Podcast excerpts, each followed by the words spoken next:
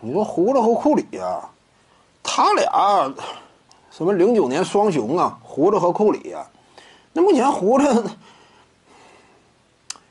都没有希望追赶库里了，对不对？这一点希望都没有。你别说什么现实可能，就是理论可能，现在都没了。胡子追赶库里，追赶不了了呗，时间也不够了。胡子多大岁数了？三十一二了，哪有那么多时间呢？对不对？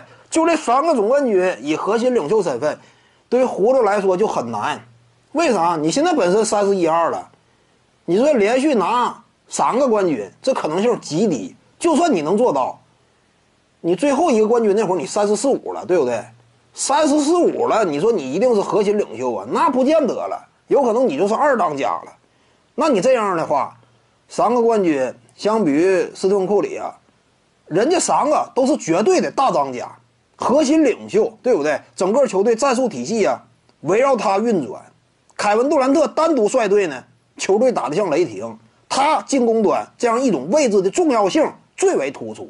有他，勇士队啊行云流水般的传切体系才能够得以运转。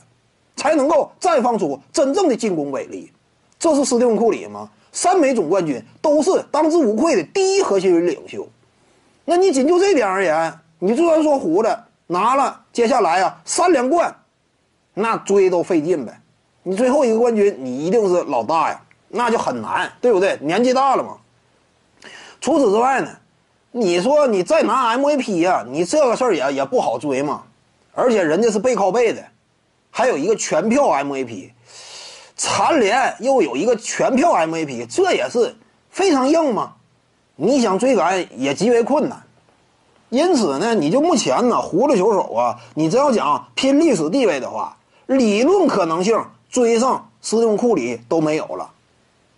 所以呢，现在零九双雄啊，排位已经非常清晰，斯通库里高高在上，甩开其他一众人等，这是现实，对不对？不算夸张，这都。各位观众要是有兴趣呢，可以搜索徐静宇微信公众号，咱们一块儿聊体育。